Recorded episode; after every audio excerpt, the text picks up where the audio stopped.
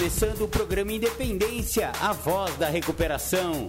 Aqui você encontra informações sobre alcoolismo, dependência química, codependência, dependências emocionais e outros assuntos correlatos. Com vocês, Marco Melo. Marco Melo sou eu. Sejam todos muito bem-vindos, sejam todas muito bem-vindas ao programa Independência de hoje, dia 5 de março de 2023. Esta semana vamos trazer o tema trajetória no programa. No programa, obviamente, de 12 Passos, né? O programa Independência é um entusiasta do programa de 12 Passos, então vamos fazer aí a experiência do programa Independência a respeito desta trajetória. O que, que acontece quando a pessoa que estava totalmente descontrolada no uso desenfreado de álcool ou drogas, ou então aquela pessoa que estava sofrendo de uma dependência emocional muito grande ou de uma doença emocional muito grande. O que acontece quando ela, ela dá de cara com esse tal desse programa de 12 passos? O que muda na vida dela? Por que muda na vida dela? E como muda a vida dela? Esse é o tema do programa Independência de hoje.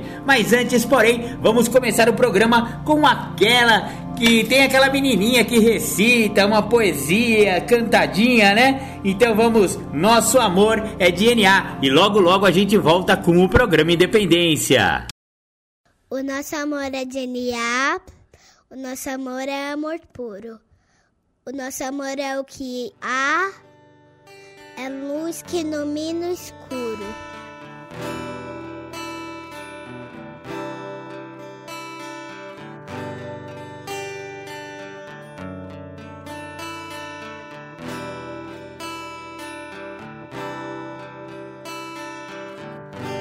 Acreditamos num Deus que promove um processo de luz onde acontecem os resgates das vidas. Um Deus que mora em narcóticos anônimos, dentro das salas e dentro dos corações dos adictos em recuperação, para que nenhum adicto morra sem antes conhecer os caminhos de GNA. Esse Deus ele tem mensageiros que levam essa mensagem de uma maneira amorosa, porque esse Deus, o nosso Deus, o Deus de DNA, é só amor. O nosso amor. O nosso amor é DNA, o nosso amor é amor puro. O nosso amor é o que há, é luz que ilumina o escuro. O nosso amor veio dos guetos, viadutos, bares e favelas. O nosso amor é azul e branco, dos becos. O nosso amor é do Deus da aquarela. O nosso amor é de louco, é de valente, é de música cantada por vozes de beleza. É de Armando, Murilo, é da gente. O nosso amor é de proceder com certeza. O nosso amor tem rebolo, tantã e tamborim. O nosso amor tem batuque de coração. É, o nosso amor não tem fim. O nosso amor tem ganzá, pandeiro e muita emoção. O nosso amor é de alma sofrida. O nosso amor é do primeiro mentor. É de criatura não esquecida. É amor de sangue, de luta e de calor. O nosso amor não tem nome. É de Ronaldo, Rodrigo ou Roseli. Nosso amor já passou fome. É amor que não se vê por aqui. O nosso amor é de resgate e ajuda é amor de mil amores, amor que tudo muda, virtudes no lugar das dores. É amor de bicho solto e cicatriz, amor que se conversa com o olhar. É lágrima seca de mãe feliz, é consciência e capacidade de amar. É amor que dança na pauta, amor que sonha acordado. É de cada um que faz falta, amor de prazer, caridade e pecado é prece do silêncio no peito, é pintura na cara do louco, amor decente de respeito. É, nosso amor não é pouco, é amor só por hoje, amor guerreiro, é briga boa para bom brigador, uma dádiva do amor primeiro, é experiência de vida, é amor. O nosso amor é brilho não esquecido, O nosso amor nasceu sem partida. O nosso amor é amor querido, é amor genial, amor de vida.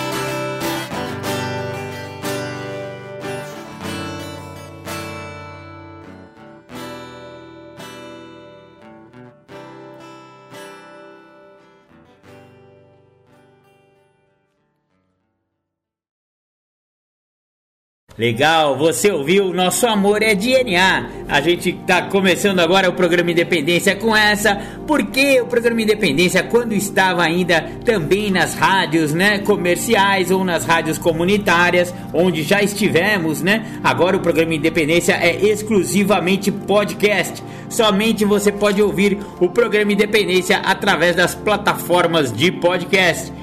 Logo mais eu vou passar aí todos os nossos contatos, redes sociais e plataformas onde você pode ouvir o programa Independência. Quando estávamos ainda na rádio, nós colocávamos as músicas comerciais, né? Então iniciávamos o programa com aquela do The Flanders, né? Aliás, eu continuo recomendando que vocês ouçam essas músicas do The Flanders que falam bastante sobre recuperação, sobre como perder para o álcool, para as drogas, etc e tal, né? Então a gente começava com a, com a música do The Flanders, Um Dia Perfeito, né? Só que aqui nas plataformas de podcast, YouTube, etc., eles não deixam, né? Eles bloqueiam, eles me tiram do ar, etc e tal. Então, só passamos músicas de recuperação que não têm, né, direitos autorais, que não foram reivindicados os direitos autorais, que são de uso público. Então é por isso que agora o programa Independência não começa mais com músicas e também não passamos mais músicas comerciais, mas tem várias músicas bacanas aí entre as bandas comerciais e tal. Vocês podem procurar lá no YouTube ou em qualquer outra plataforma de música, Spotify, etc e tal.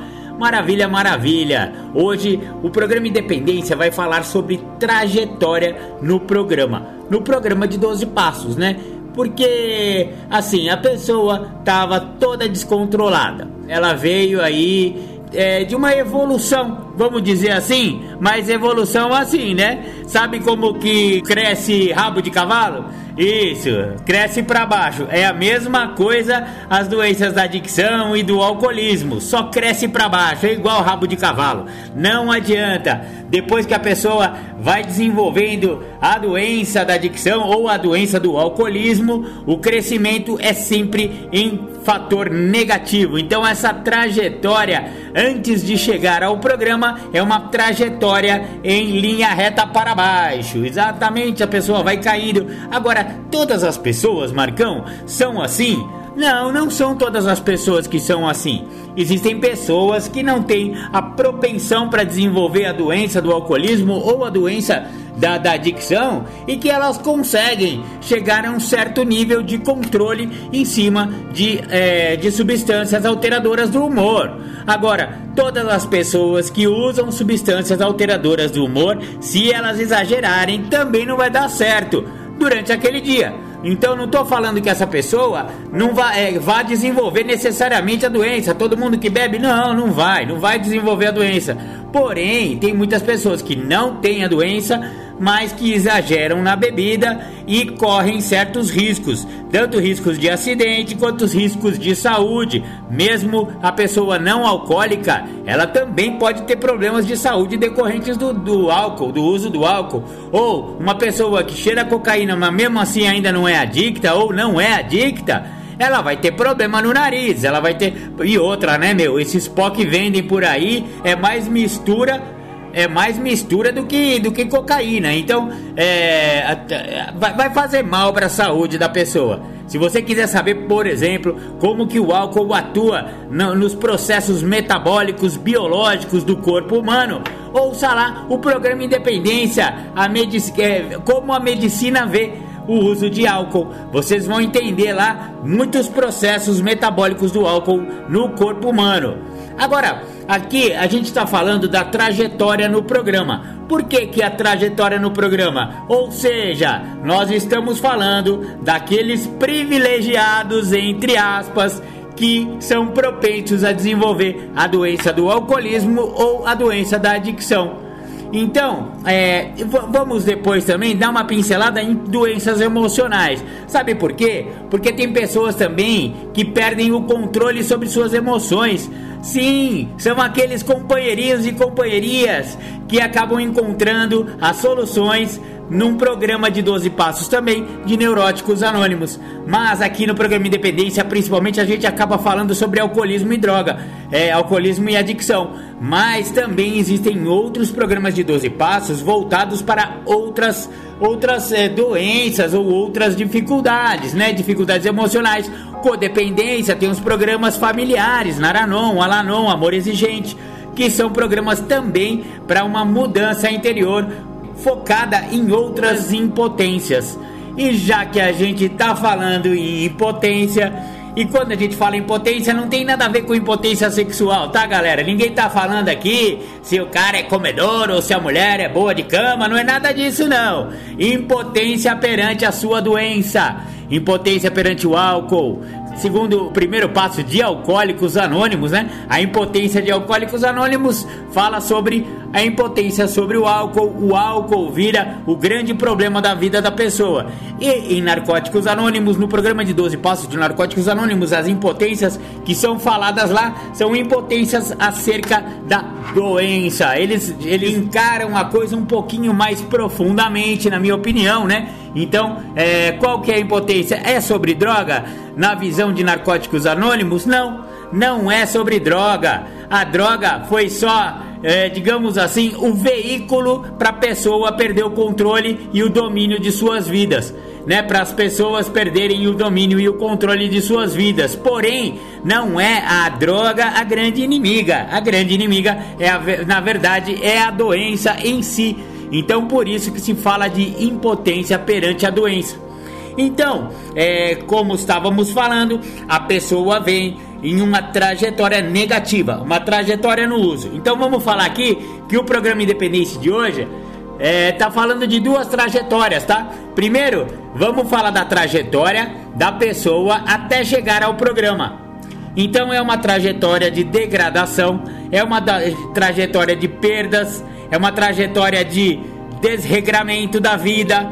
A pessoa começa a perder o controle, mas é de uma hora para outra, Marcão? Não, não é. Sabe qual que é? E é por isso que a doença é muito tinhosa, porque ela vai avançando devagarzinho, como a gente falou num outro programa Independência ali para trás, ela vai comendo pelas beiradas.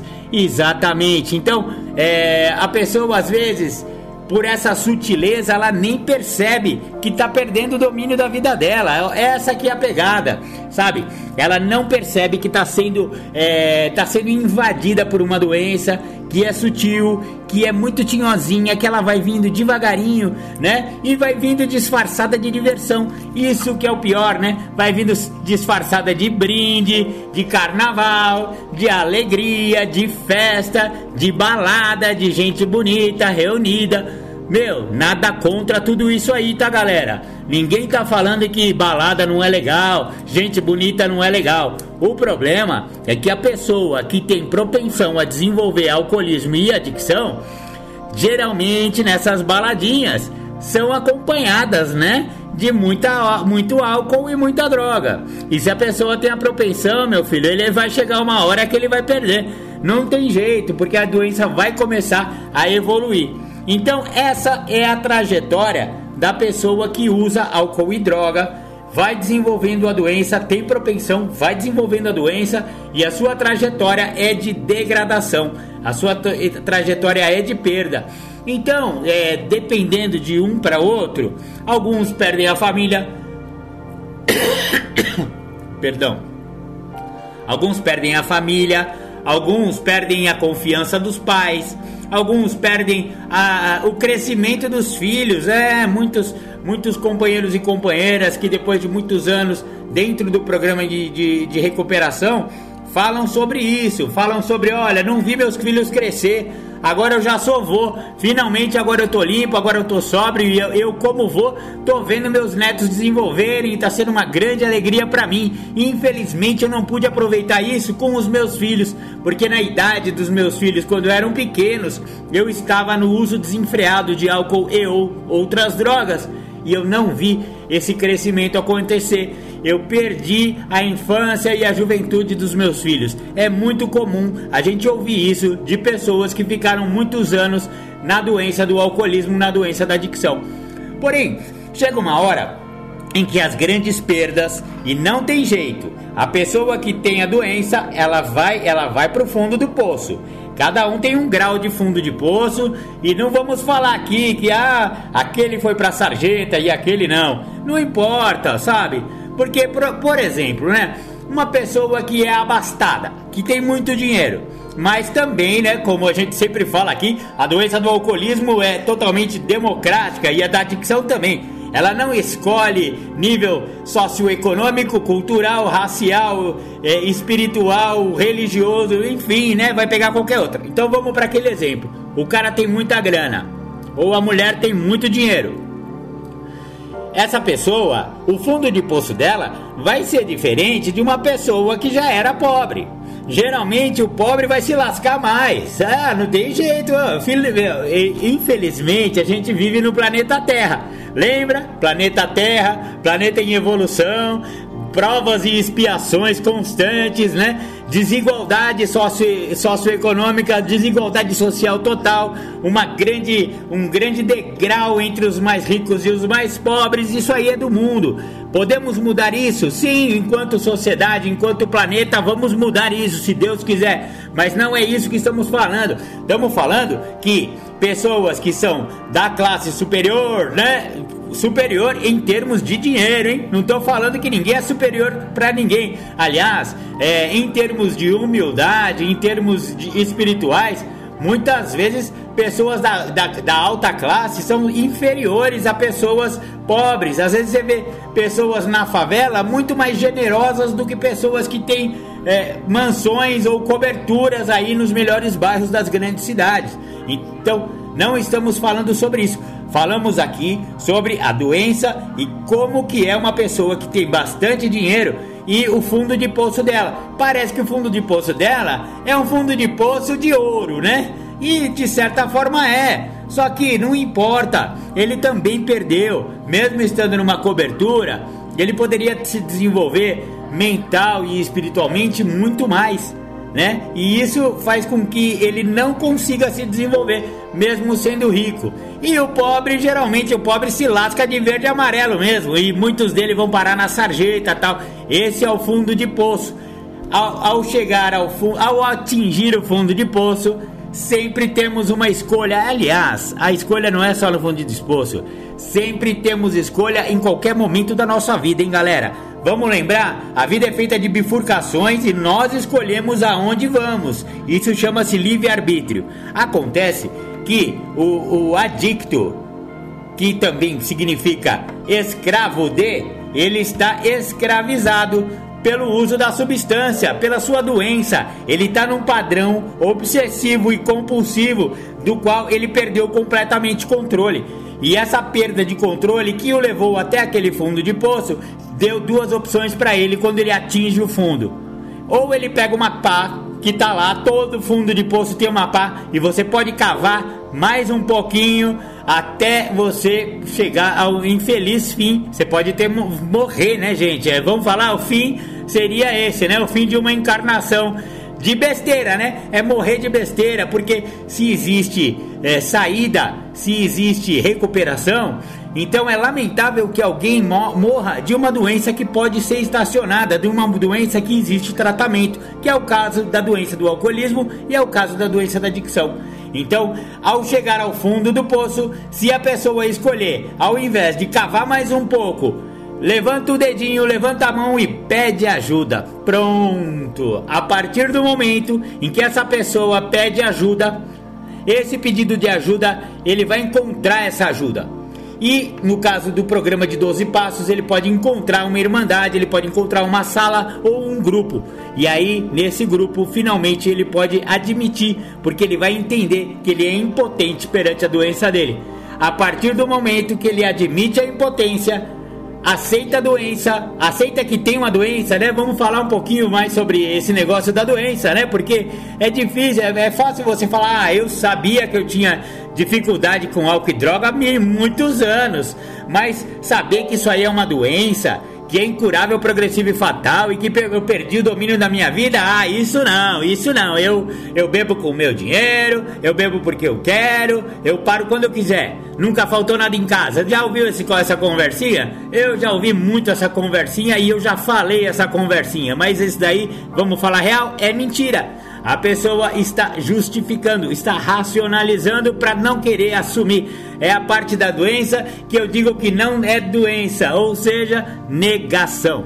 A partir do momento que a pessoa para de, ser, de negar que é doente e aceita esse tratamento, começa uma nova trajetória em sua vida. E hoje o programa Independência vai falar essa trajetória que é o programa de 12 Passos dos Anônimos. Maravilha, maravilha. Vamos ouvir um som de recuperação? Já já a gente volta com mais trajetória. Você que ouve o programa Independência, convido a ouvir pelas plataformas de podcast. O programa Independência está no mixcloud.com barra programa Independência. Estamos no anchor.fm barra Marco Tracinho Melo. Estamos também no Spotify. Procure lá pelo Spotify, pelo buscador Programa Independência, assim como no Google Podcast. Também procure pelo buscador do Google Podcast o programa Independência. Estamos também no YouTube, youtube.com barra arroba Marco Melo 1969. Curta nossas redes sociais o programa Independência está no facebook.com barra programa.independência e no instagram.com barra programa.independência. Curta também as redes sociais de Marco Melo, facebook.com barra marco.melo.1969 ou então no Instagram, instagram.com barra marcoacemelo69. Entre em contato com a gente, programa.independência@gmail.com ou então pelo WhatsApp 11 99675 2115.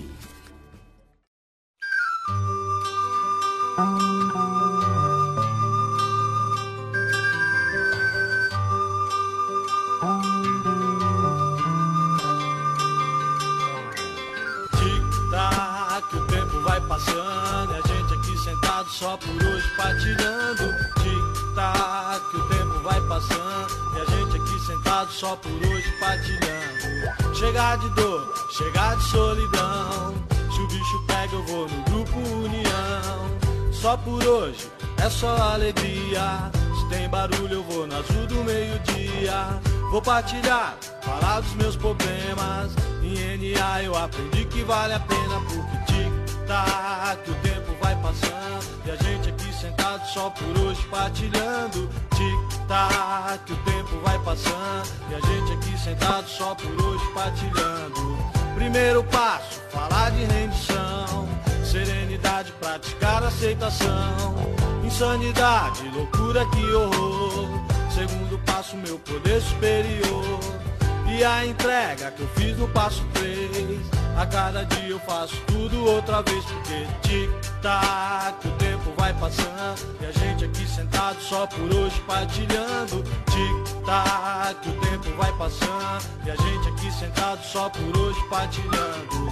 O quarto passo, inventário que legal, foi onde eu vi que eu não era só do mal. O quinto passo, com o padrinho e com meu Deus, eu admito que os erros foram meus. O sexto passo, me preparo pra mudar.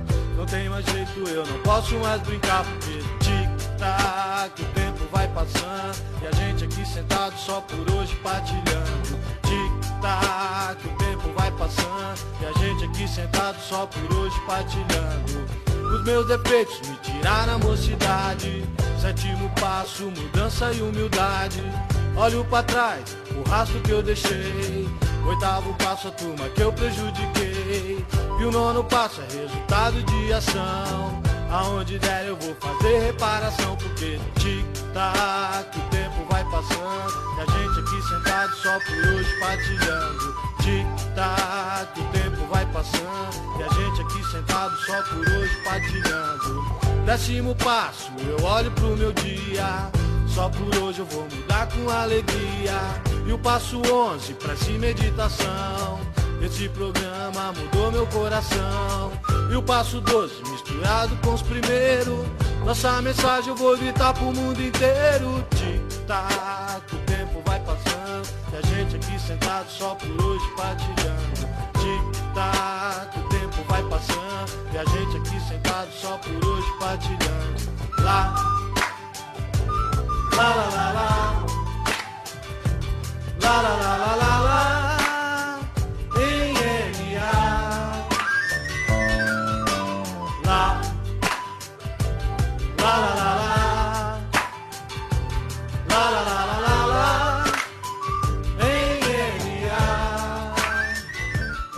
Legal! Voltamos com o programa Independência. Você ouviu a música Tic Tac, o som da mensagem de NA. Salvo engano, essa música também é do companheiro Beleza. O, o- Beleza fez várias músicas, né, anonimamente e disponibilizou aí pelas plataformas aí, principalmente no YouTube, você pode achar muitas músicas de NA, né? Essas músicas feitas anonimamente. E aí o programa Independência também pegou aí essas musiquinhas para passar aqui para vocês. Então, muito bacana. Tic-tac, o tempo vai passando e a gente só por hoje partilhando. Partilha é uma das ferramentas do programa de recuperação. É quando uma pessoa que tem problema com álcool ou drogas ele senta a bunda numa cadeira de uma sala ou de um grupo de recuperação, de um grupo de ajuda mútua e começa a falar sobre a sua própria vida, começa a falar de si, talvez pela primeira vez.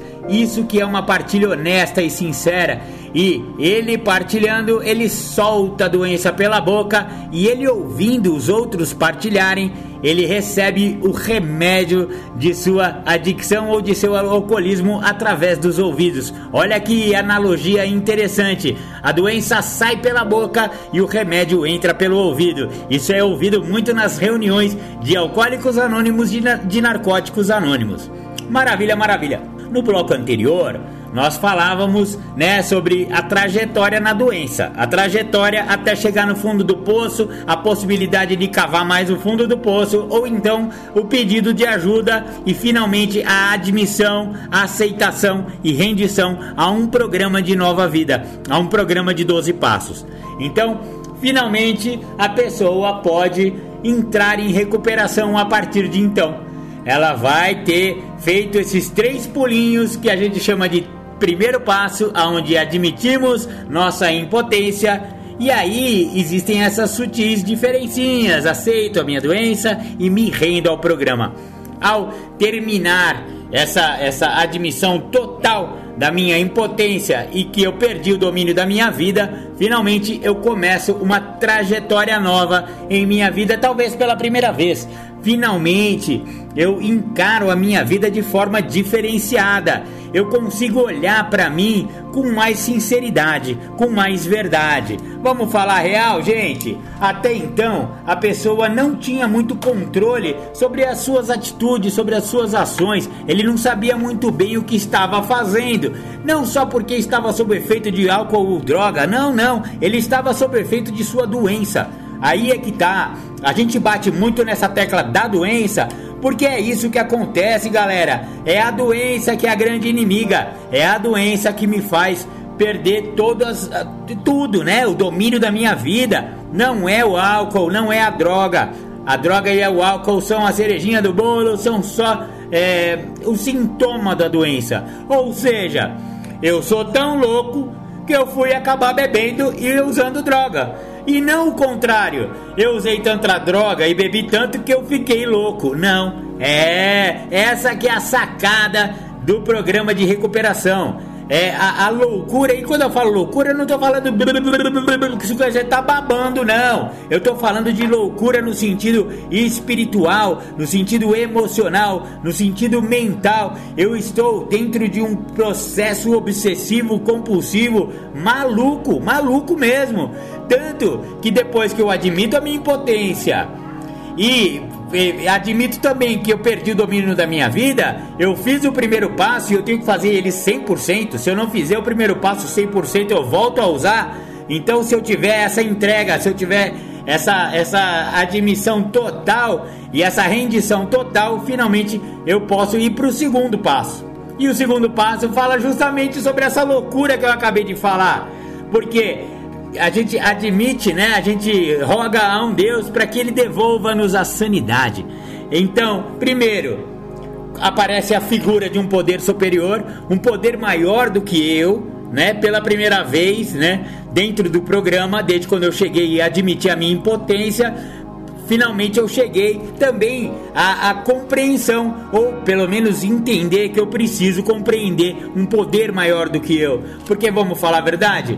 O núcleo da doença é tão egocêntrica, é tão egoísta, é tão eu, eu, eu, que a pessoa nem Deus tem mais, sabe? Ele já não está mais com uma. Mesmo se a pessoa se achar uma pessoa religiosa. Eu conheço muitas pessoas que se consideravam religiosas, mas perderam para álcool, perderam para droga, perderam para doença e ao entrarem nos programas de 12 passos, percebem que aquela religiosidade não estava servindo para nada.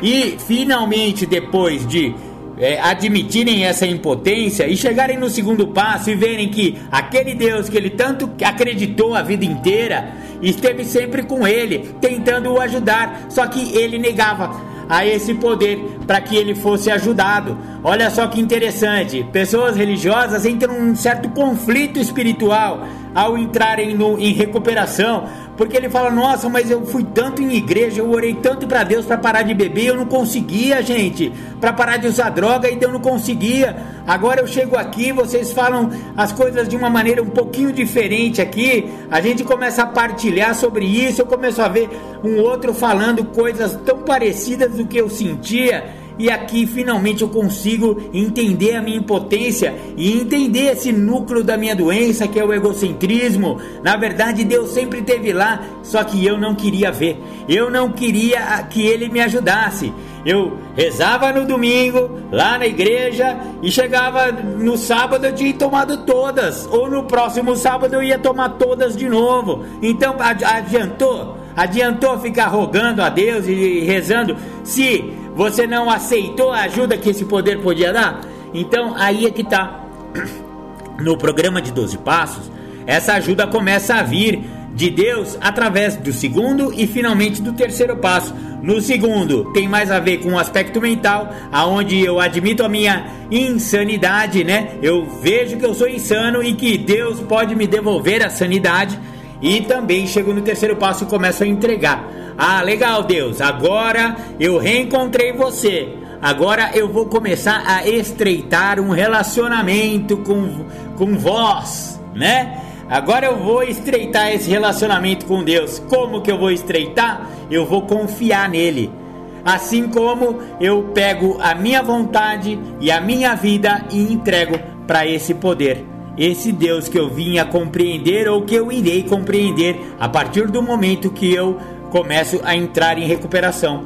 Olha que legal! Alguns têm mais dificuldades com esse conceito de Deus, né? E outros têm mais facilidade. Geralmente as pessoas que já eram religiosas, mesmo depois desse pequeno conflito que eu falei agora há pouco, eles também acabam é, admitindo que não estavam sendo tão sinceros assim em suas religiões. Eles se redimem, né? Para consigo mesmo e para com esse poder maior e aí eles voltam para suas igrejas. Mas ó, voltar para a igreja única e exclusivamente, geralmente a pessoa não fica sóbria, tá? Tudo bem, conheceu os 12 passos, olha que legal. um poder maior do que eu poderia devolver minha sanidade e vou entregar minha vontade e minha vida aos cuidados dele no terceiro passo. Beleza, agora eu posso voltar para a igreja. Esquece de grupo, esquece de partilha, esquece de literatura, esquece de companheiro, esquece de falar com outro alcoólico ou adicto em recuperação. Ah, geralmente essa pessoa se faz essa trajetóriazinha aí e só volta para a igreja, a não ser que seja um fervoroso crente ou católico ou budista, seja lá qual for a religião dele, mas que seja muito fervoroso, que participe muito intensamente da igreja dele, esse cara geralmente volta a usar droga. É, volta a beber e volta a usar. Porque é o que a, a minha saudosa linda Arnold falava. A minha esposa falava sempre: é um pé na religião, mas um pé na recuperação. Eu não posso abandonar o grupo para ir para a igreja. E também não posso abandonar a igreja para ir só para o grupo. Vamos colocar um balanço nisso aí? Vamos botar um pouquinho de equilíbrio nesse negócio? Tem que ser equilibrado. Aí é que tá. Então, é, é mais ou menos assim, ó. Sabe no circo, aquele número em que a pessoa equilibra pratos em uma, uns pauzinhos assim? Ele pega os pauzinhos, bota um prato assim e começa a girar. Aí ele pega outro pauzinho, bota o prato em cima e começa a girar e mais um, e mais um, e mais um. Aí quando você vê no número, né? O malabarista tá lá com oito pratos girando ao mesmo tempo e aí um começa a diminuir a velocidade e ele tem que voltar lá no pauzinho e começa a, balançar de novo para aquele prato voltar a rodar para não cair. E aí, enquanto ele tá rodando esse que já estava quase caindo, você dá velocidade e o outro também já tá parando. Então ele corre lá pro outro lado e começa a girar o outro. E assim por sucessivamente, e os pratos não param de, de diminuir a velocidade e ele tem que ficar mantendo os pratos sempre girando rápido para não caírem. Isso aí chama-se recuperação. é. Digamos que cada prato dessa, desse número que você vai, desse picadeiro chamado sua vida, cada prato desse é um aspecto da sua vida. Um dos pratos é o seu emprego, é o seu trabalho. O outro prato é o relacionamento com seu filho. O outro prato é o relacionamento com a sua filha. Relacionamento com a sua mãe, com o seu pai, com a sua esposa, com o seu patrão. Cada parte da sua vida vai ter um prato que tem que ser sempre alimentado na sua velocidade para ele não cair. Olha que interessante, é mais ou menos isso. Recuperar a ação. Eu tenho que pegar os pratos e voltar a girar, porque durante muitos anos eu fui lá, eu ficar usando álcool e droga, né, meu? E não, não tinha prato nenhum, os pratos estavam tudo quebrado no chão. Agora eu tenho a chance de, de ir pro picadeiro da minha vida e fazer o um número com perfeição. Acontece que tem um gigante de um prato, o maior de todos, que é o, o prato da minha doença, que ele é tão grande que ele abrange, né? Ele está em cima de todos os outros pratos. E ele tem um pauzão bem maior, assim, ó. Um bambuzão, assim, ó. Esse gigante desse prato, ele está em cima de tudo. E eu, eu, vou, eu vou girando esse prato porque esse é o prato principal de quem teve problema com álcool e droga, quem desenvolveu a doença da adicção ou do alcoolismo. Ele tem esse pratão e esse pratão chama-se chama-se recuperação. É, ele está em cima de todos os outros pratos, sabe por quê? Porque se esse pratão cai, ele derruba tudo. Se eu volto a usar, não tem relacionamento com minha filha, com meu filho, com meu pai, com o meu cachorro, não tem emprego, não tem casa, não tem pagamento da, da hipoteca, não tem nada, nada, sabe que é nada? Então por isso o pratão principal chamado recuperação ele tem que continuar em movimento. E como eu continuo movimentando o grande prato do picadeiro da minha vida? Através da recuperação, através do, da frequência em grupo, contato com literatura das Irmandades, contato com outros adictos ou alcoólicos em recuperação. Eu continuo alimentando a minha recuperação praticando princípios espirituais do programa de 12 Passos. Mente aberta, boa vontade, honestidade, transparência e eh, humildade. Olha, são vários os princípios espirituais que eu tenho que continuar praticando na minha vida.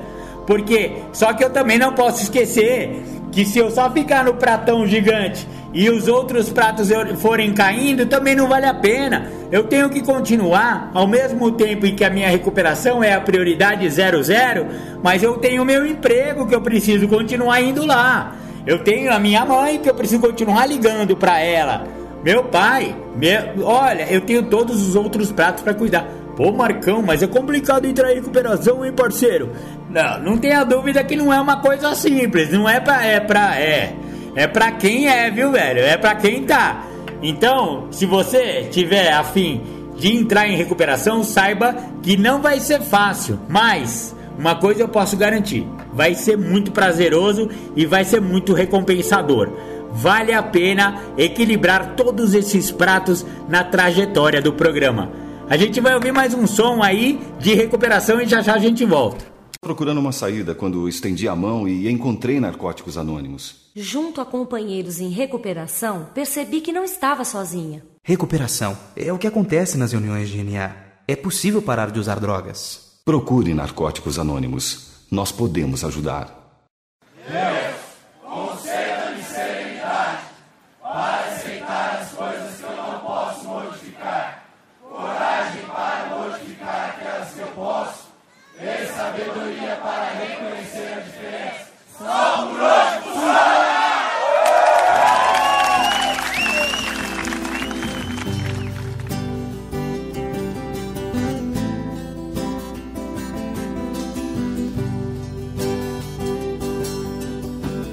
Só por hoje eu não vou mais morrer. Eu não tô mais sozinho, eu estou com você. Essa vida é apenas ritual de passagem. O que nos interessa é levar a mensagem para aqueles que estão perdidos na adicção. Então a nossa letra é ajudar os irmãos. Só por hoje eu não vou mais morrer.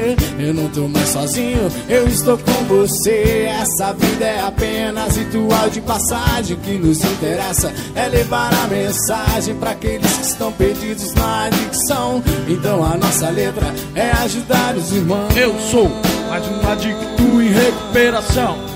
E tô aqui só pra falar de gratidão, porque hoje eu tô vivo, eu tô em paz, eu quero muito mais. Serenidade, aceitação, porque eu não uso mais, eu não roubo mais eu não traio mais. Eu quero muito mais, quero saber por que você não ouve o que o padrinho tá dizendo. Então fique sabendo, vai continuar sofrendo, vai. O longo alcance tá aí, e o HI o IP. E quem não tiver no propósito vai se perder. Só por hoje eu não vou mais morrer. Eu não tô mais sozinho, eu estou com você. Essa vida é apenas ritual de passagem. O que nos interessa é levar a mensagem para aqueles que estão perdidos na adicção. Então a nossa letra é ajudar os irmãos. Só por hoje não vou mais morrer. Eu não tô mais sozinho, eu estou com você. Essa vida é apenas ritual de passagem. O que nos interessa é levar a mensagem para aqueles que estão perdidos na adicção. Então a nossa letra é ajudar os irmãos. O nosso olhar brilha de saudades pelas almas perdidas que na entrega das vontades jamais serão esquecidas. Os guerreiros que fizeram a passagem, que viverão NA na clareza da mensagem, são estrelas clarão que acenderam outros olhos para a recuperação. A saudade tatuada no coração da gente, como exemplo deixado pelo guerreiro valente. Uma voz ainda ecoa bem baixinha: o amor e a paz. Minha companheira Moniquinha, já são muitos. Aqueles que se foram, que deixaram esse mundo de maneira honrosa. Eu já sei.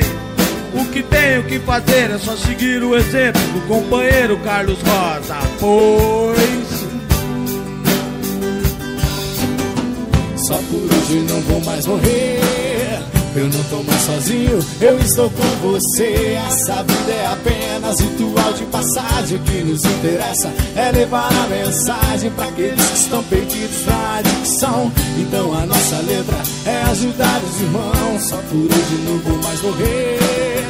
Eu não tô mais sozinho, eu estou com você. Essa vida é apenas ritual de passagem. O que nos interessa é levar a mensagem para aqueles que estão perdidos na adicção. Então a nossa letra é ajudar os irmãos. Nosso olhar brilha de saudade pelas almas perdidas. Que na entrega das vontades jamais serão esquecidas os guerreiros que fizeram a passagem, que viveram NA na clareza da mensagem, são estrelas de um intenso clarão que acenderam outros olhos para a recuperação. A saudade tatuada no coração da gente, como exemplo deixado pelo guerreiro valente, uma voz. Ainda ecoa bem baixinha o amor e a paz da companheira Moniquinha. Já são muitos aqueles que se foram, que deixaram esse mundo de maneira honrosa. Eu já sei, o que tenho que fazer é só seguir o exemplo do companheiro Carlos Rosa, pois.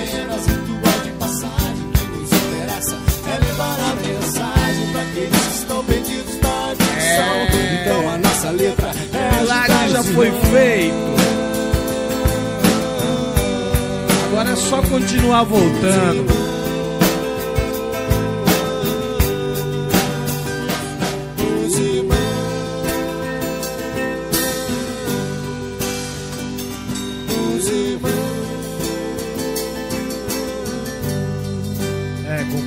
milagre já foi feito, agora é só continuar voltando.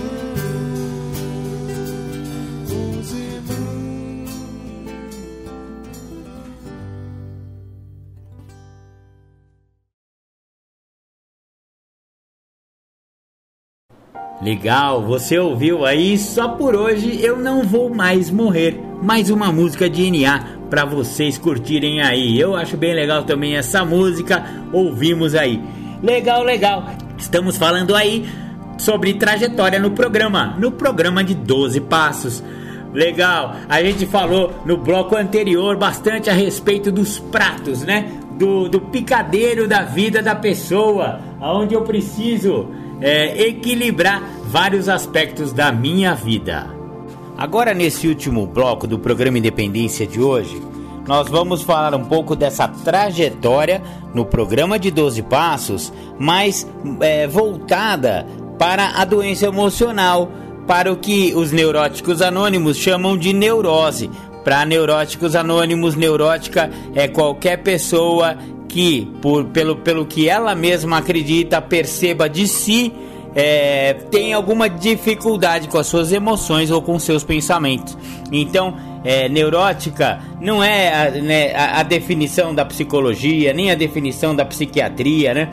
O neurótico é aquele cara que tem dificuldades com as suas emoções, em qualquer grau e conforme ela mesma reconheça. Olha que legal.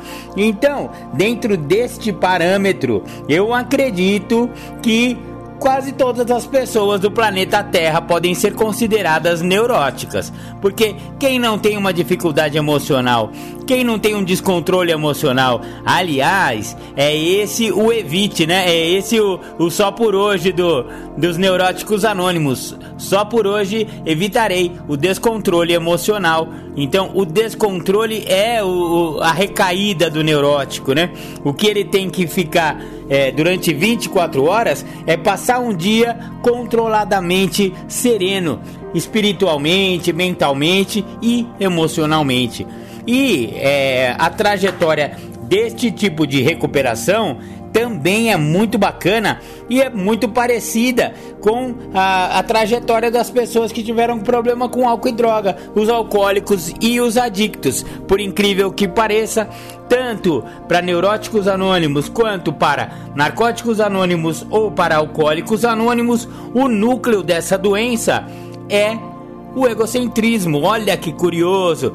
Tanto o neurótico, o alcoólico ou o adicto tem o, a sua doença, o, o centro, né, a notocorda, a, a espinha dorsal de sua doença é justamente o egocentrismo. E por que isso acontece de forma que a pessoa perca totalmente o controle? É justamente por isso. O egocentrismo, ele, ele, ele veio lá na infância, né, na primeira infância, porque se você for ver, todo ser humano, aliás, todos os animais, não é só ser humano, olha que engraçado. qualquer animal, assim como nasce, ele é totalmente egocêntrico. Tudo que ele conhece, o universo para ele é si mesmo. Depois que ele conhece a mãe, né, no mamar, e aí ele começa a evoluir mentalmente e, e emocionalmente. No caso do ser humano, depois de um certo tempo, o bebê percebe que além de si existe uma coisa que o nutre, que é a mãe, né? E aí ele começa a desenvolver a cognição e começa a, a, a aumentar a sua percepção de mundo. E aí ele, ele percebe que não, não basta ele só chorar que tudo vai ser atendido. Em Narcóticos Anônimos existe um, um, um IP, né, um informativo ao público, um folheto do DNA que fala sobre isso, fala sobre o triângulo da autoobsessão que o adicto ele tem de alguma forma esta, essa relação distorcida e entre quando ele era na pequena infância, era uma criança e que pessoas, lugares e coisas não satisfaziam as suas necessidades, as suas vontades e essa não satisfação trouxe para ele a doença da adicção. O, o, tal do triângulo da autoobsessão é isso, né? Ressentimento, que tem a ver com o passado, raiva que tem a ver com o presente e medo que tem a ver com o futuro. Isso é o, o núcleo da doença da adicção, né? Tudo isso baseado no egocentrismo que vem nessa pequena, nessa primeira infância, né, da pessoa. Olha que interessante. A pessoa que acabou não desenvolvendo a doença do alcoolismo ou da adicção, mas que se considera neurótica porque tem dificuldades emocionais de qualquer sorte, eles podem também chegar a uma sala de narcóticos, não, desculpa, de neuróticos anônimos, exatamente. Neuróticos Anônimos pegou o programa de AA, adaptou para neurose, ou seja, para essas dificuldades emocionais e ou mentais, e a pessoa admite a sua impotência perante as suas emoções. Seu, e em alguns casos são pensamentos, né? Tem pessoas que são mais propensas a serem impotentes aos seus pensamentos a mente não para, a mente é muito rapidamente aquela loucura e aí a pessoa entra num parafuso. Mas a maioria tem problemas emocionais, uma ansiedade, ou uma síndrome de pânico, ou uma depressão. Tudo isso são decorrências, né? Dizem que a depressão é o medo congelado. Olha que definição interessante. Eu já li isso numa literatura de neuróticos anônimos. O medo congelado é a depressão. Olha que definição interessante, inteligente, né? A depressão, então, é uma forma que o medo congela e a pessoa estagna. Ele para ali e cai numa cama. E quem já ficou em depressão sabe como é séria essa doença. Aliás, há quem diga, né? Na medicina aí, muitos médicos psiquiatras consideram a depressão o grande mal do século. O século 21 está permeado de depressão. E é, outras pessoas têm as dificuldades emocionais nela de outra maneira, que se manifesta em transtornos, né? Transtornos afetivos, transtornos esquizofrênicos, transtornos psicóticos, transtornos é, é, como é que chama aquela outra? Toque, né? Transtorno obsessivo compulsivo. Ah, quem não tem um pouco de toque, né? Quem não gosta das coisas alinhadas retinho, né? Quem não pode pisar na risca no chão. Tem umas, umas loucuras. Eu tive já bastante isso aí, sabe? E aí, a trajetória no programa de 12 passos é a mesma do alcoólico e do adicto. Simplesmente a doença também ela é amenizada e até estacionada. E engraçado que em Neuróticos Anônimos se fala bastante de cura, de cura da doença emocional, de cura da neurose. Em NA, né, Narcóticos Anônimos em AA, se fala que a doença é incurável, justamente porque uma vez desenvolvido o alcoolismo ou então a adicção, nunca mais o cara vai é, voltar a ser um bebedor social ou um usador de um baseadinho ou cheirar só uma carreirinha por mês, não. Perdeu pras drogas, malandro, perdeu pro álcool, já era. Já em Neuróticos Anônimos se fala bastante em cura Então, apesar de alguns neuróticos que pertencem à Irmandade continuarem voltando, mas sabe por quê? Eles voltam por gratidão e eles voltam para devolver aquilo que, aquilo que eles receberam quando eles chegaram, entendeu? Porque tem muito isso nas Irmandades, é muito bacana isso, esse sentimento de: olha, eu cheguei aqui arrebentado, emocionalmente estraçalhado, eu tava numa cama eu não conseguia sair daquele sofá assassino, com aquele edredom assassino, com aquele controle remoto assassino, com aquela Netflix assassina. Quem já ficou em depressão, quem já caiu num sofá e ficou assim um tempão não conseguindo funcionar como ser humano, né, meu? É difícil, bastante difícil é, esse tipo de situação. Então, muitos chegaram a esse fundo de poço emocional e também ao fundo de poço. A gente fala muito de fundo de poço de alcoolismo e de adicção, mas o fundo de poço emocional também é muito fundo e também tem uma pá no fundo do poço do, do neurótico. Ele também pode optar por continuar cavando o fundo do poço dele e continuar naquele sofá, naquela cama e não querer mudança, né? E não conseguir, né? Não é nem querer, né, cara? A pessoa não consegue sair daquele estado. Porém, quando ele aparece numa sala, ele começa a frequentar um grupo, ele começa a descobrir que a origem de todos os males dele é o egocentrismo, é o egoísmo e que ele tem que sair dessa autopiedade e que ele tem que admitir a impotência dele perante as suas emoções. Então ele também começa numa trajetória para cima, né? A trajetória estava só caindo quando ele conhece os 12 passos. Se ele aplicar um programa simples, as pessoas são complicadas, mas o programa é muito simples. Ele, ele se trata de você admite a sua impotência perante seja lá o que for. No caso da neurose, a gente vai admitir a impotência perante as emoções. Logo em seguida, vem o segundo passo, aonde eu eu, eu, vislumbro a possibilidade de um poder superior a mim, que para a maioria das pessoas é um Deus amoroso e cuidadoso que vai cuidar de mim. Então eu admito, né, que esse Deus pode me devolver a sanidade perdida. Porque vamos falar a verdade?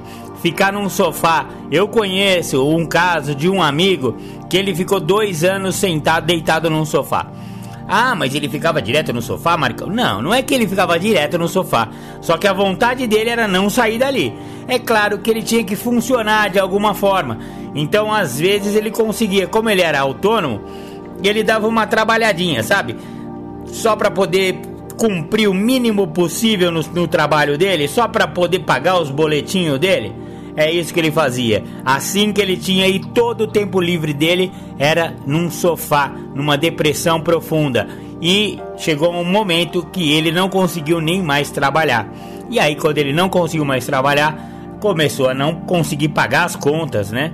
Como se é, o, o aluguel começou a vencer, né, gente? Então, Aí foi o fundo de poço dele. Ele chegou a Neuróticos Anônimos nesse estado emocional terrível, todo arrebentado.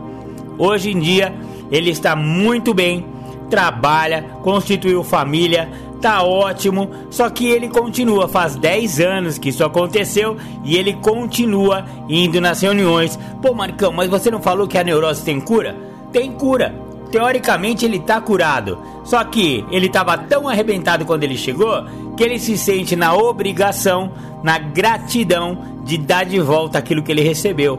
Ou seja, receber uma pessoa semelhante a ele que esteja no mesmo estado em que ele estava 10 anos atrás e fale para aquela pessoa: companheiro, companheira, ele não vai falar diretamente, porque são partilhas. E as partilhas, elas não. Ninguém atravessa na partilha do outro. A partilha é pessoal e não tem retorno, entendeu? Mas ele vai, através da partilha dele, ele vai contar a sua própria história e vai falar como ele chegou e como ele está. A pessoa que está chegando ouve aquilo e fala: Não. Primeiro, que quando ele fala, você vai se identificar, né? Porque você fala: Não, peraí eu, esse cara aí sabe do que ele tá falando. Ele conhece o sofá assassino.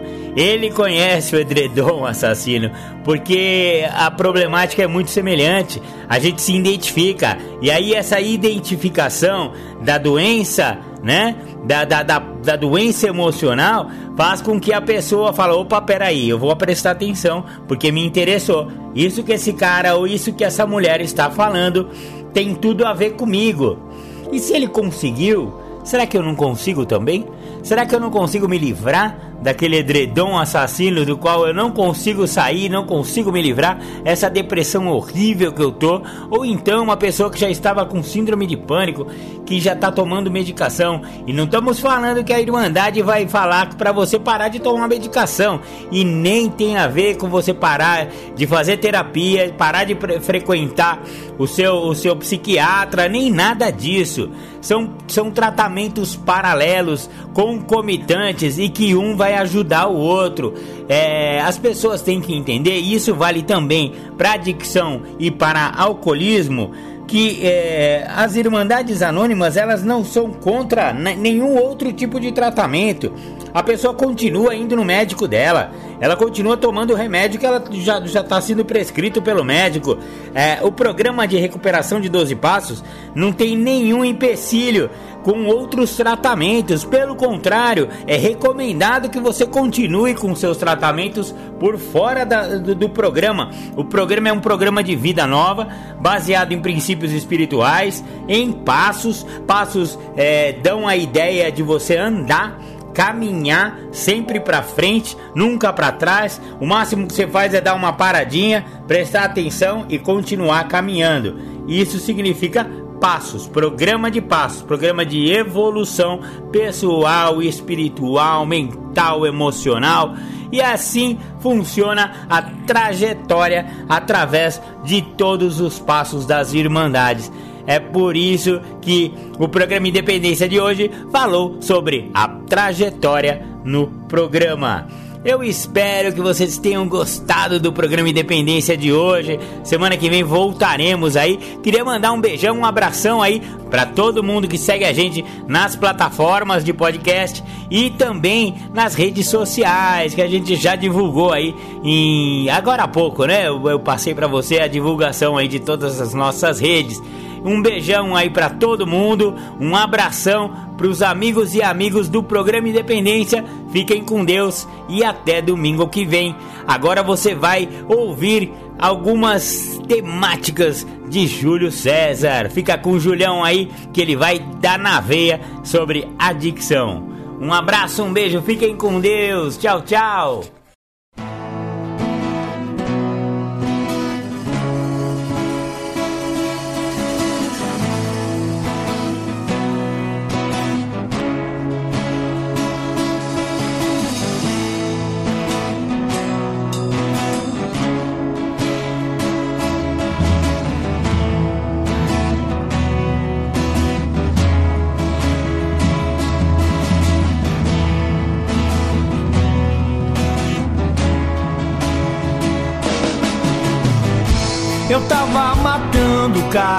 Errado.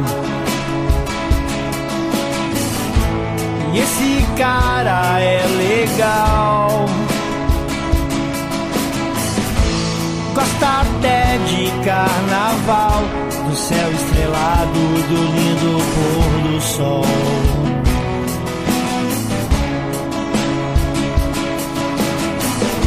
Eu tava matando o cara errado.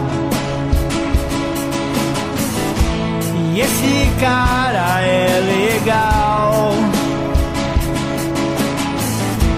Gosta até de carnaval, de céu estrelado, do lindo pôr do sol.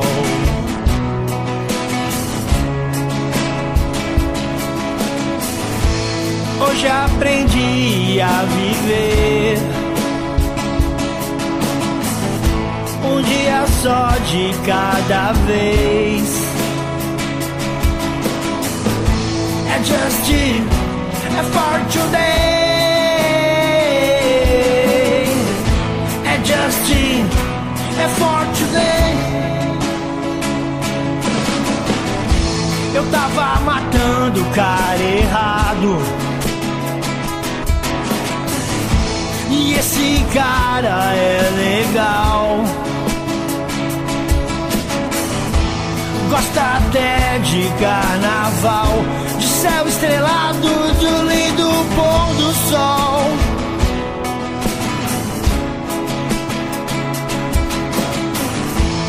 Hoje aprendi a viver.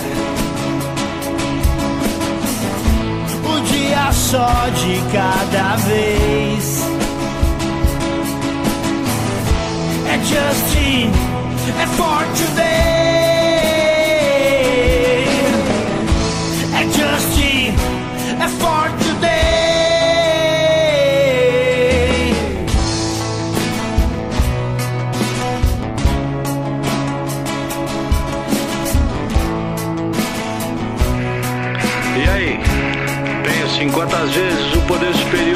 Cuidando de você.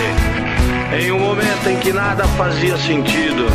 Lembra daquele momento que a dor era tão grande que os amigos faltavam, que a esperança era apenas uma velha lembrança. Se lembra de quando não haviam bons sentimentos dentro de você e tudo cheirava desgraça. O vazio era permanente, o fracasso, companhia inseparável. E não havia saída se não usar até morrer. Naquele momento, onde não havia escolha, o estômago embrulhado, a boca seca, o nó na garganta, a lágrima presa no canto do olho, a solidão e a angústia gritando muda dentro de você. Por mais incrível que pareça, nesses momentos, ele realmente estava cuidando de você, talvez como nunca antes.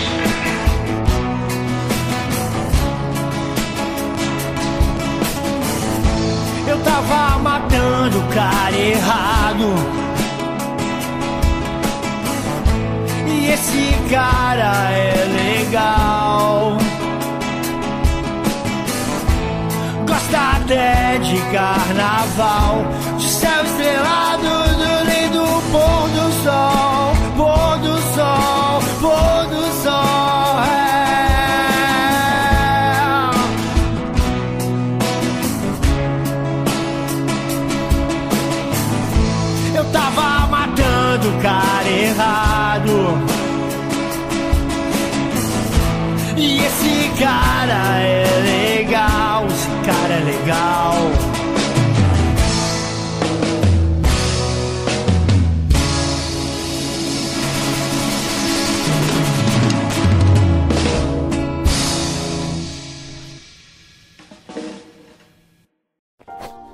De um tema chamado A Verdade, eu acredito muito que exista uma verdade dentro do que o programa tem a oferecer. O programa oferece a libertação da doença da adicção, o segredo que tanto me escapou.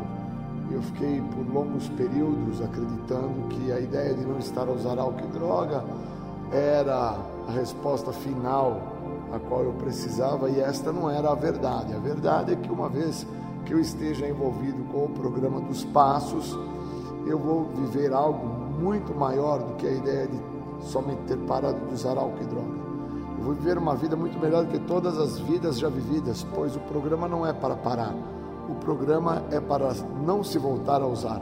Existe uma síntese dentro do programa que retrata a ideia do que as pessoas que já se encontravam no programa, elas já assim sabiam do que nós, os que estávamos a chegar, estávamos a precisar. Esta é a grande verdade aqueles que já estavam a receber, aqueles que já se encontravam, já esperando a nós que estávamos por chegar, sabiam da verdade do que nos faltava. E por muitas das vezes eu fico pautado dentro da ideia de uma falsa verdade, acreditando que estar sem uso de álcool e droga é o resultado final do programa e isto não é real. Eu preciso entender a síntese, eu preciso entender a minha maneira de pensar, a minha forma de agir, o meu jeito de ser, eu preciso compreender a identidade que eu estou fazendo dentro da minha história através do que o programa tem a oferecer. Eu estou a compilar os passos dentro desta identidade, eu estou a entender a primeira pessoa do singular, o eu. Qual a síntese que o programa retrata? Que eu sou responsável que quando uma pessoa está a precisar do que eu tenho a oferecer, esta pessoa pode vir assim a ser ajudada através da verdade que eu estou a falar, ou a verdade que eu estou a falar é que a minha vida, por ter parado de usar álcool e droga, minha vida ficou maravilhosa. Eu então, ao não estar usando álcool e droga, encontrei uma esposa, casei, tenho filhos, fui para a faculdade, comprei um carro, uma moto, um jet ski, um barco, uma lancha, e que isto é maravilhoso, e não consigo trazer a verdade que mesmo estando sem uso de álcool e de drogas, as dificuldades não param de apresentar-se os problemas não param de se estarem presentes à minha vida e que eu preciso vir a viver o que o programa tem a oferecer na íntegra.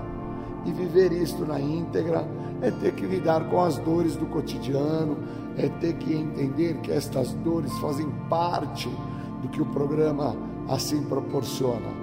Ele me dá a liberdade da doença da adicção e uma vez estando liberto da doença, eu tenho a probabilidade e a possibilidade de não fazer mais o uso da substância.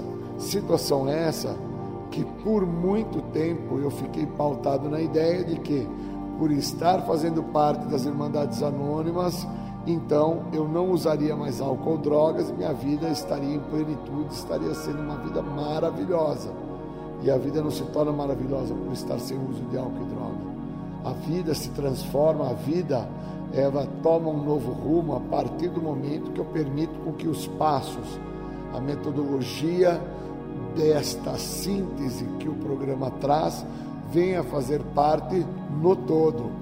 E por muito tempo eu fiquei a sofrer desta questão da síntese, por fiquei pautado dentro da ideia aí da expressão eu sou impotente, perdi o controle, algumas coisas que eu faço são insanas e eu preciso entregar, eu preciso entregar e não entendia que eu não estava a entregar nada, pois a síntese define que não é aonde estávamos que conta, é para onde estamos indo e eu só vou através do programa. E se eu não tenho o programa de forma intrínseca, de uma maneira no todo, como a síntese retrata, eu então estou pautado somente dentro da ideia do não estar usando droga, acreditando que isso é a realização e não é a realização. Eu preciso me atentar ao programa, viver o programa, aplicar o programa na prática, lidar com as dificuldades, pedir ajuda, utilizar-me do apadrinhamento, da minha frequência aos grupos, fazer parte do serviço da Irmandade, fazer parte de todo um cotidiano que se diz respeito à identidade que está sendo, de certa maneira, forjada através da prática dos passos, através do apadrinhamento, através de um olhar mais apurado do outro, pois a retina do outro me mostra aquilo que eu não estou a ver, que eu não estou a perceber, que faz parte do que a doença ela me mostra e que muitas vezes eu não estou nem dando a devida atenção que estou sem o álcool e droga, mas estou extremamente adoecido dentro da compulsão, dentro da obsessão, dentro de vertentes que me acompanham e que por vezes eu não tenho noção da complexidade desta doença. Eu não sou adicto porque eu usei álcool e droga. Eu sou adicto porque eu tenho a doença. E é interessante entender isso, porque uma vez que eu paro de usar álcool e droga, a minha tendência é me tornar um neurótico. Já pessoas que têm quadros de neurose, elas buscam através do programa de 12 passos, através dessa síntese do programa, deter a doença da neurose, mas elas não se tornam adictas de nenhum tipo de substância psicoativa alteradora de humor.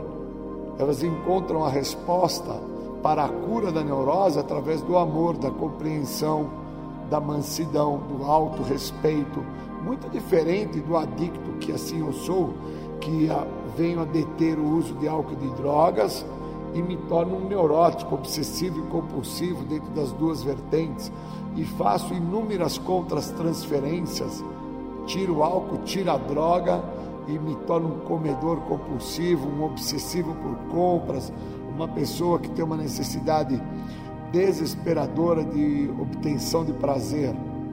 Mas leva muito tempo para deter todo esse perfil para entender a complexidade a qual esse programa visa e almeja com que a pessoa envolvida com este programa utilize-se da metodologia para deter esses quadros que por vezes não são vistos pela pessoa que está pautada na situação. No meu caso, por parte da minha obsessão e compulsão pelo uso de álcool e drogas, eu paro com essa situação que era o que naquele momento se apresentava e me trazia maior complexidade, maior dificuldade de olhar para quem eu sou e fico dentro da ideia de que a verdade é que por não estar usando álcool e droga, eu já me encontrava em recuperação, em plena recuperação, como em plenitude para tudo e para todas as situações que assim se apresentavam e que eu tinha habilidade para lidar. E a verdade era outra. Trouxe inúmeras dores, inúmeros transtornos, dívidas, é, questões que envolveram falências, trouxe uma repercussão muito negativa para a minha nomenclatura, para a minha existencialidade, para o meu participar social, para o meu viver ao lado do outro.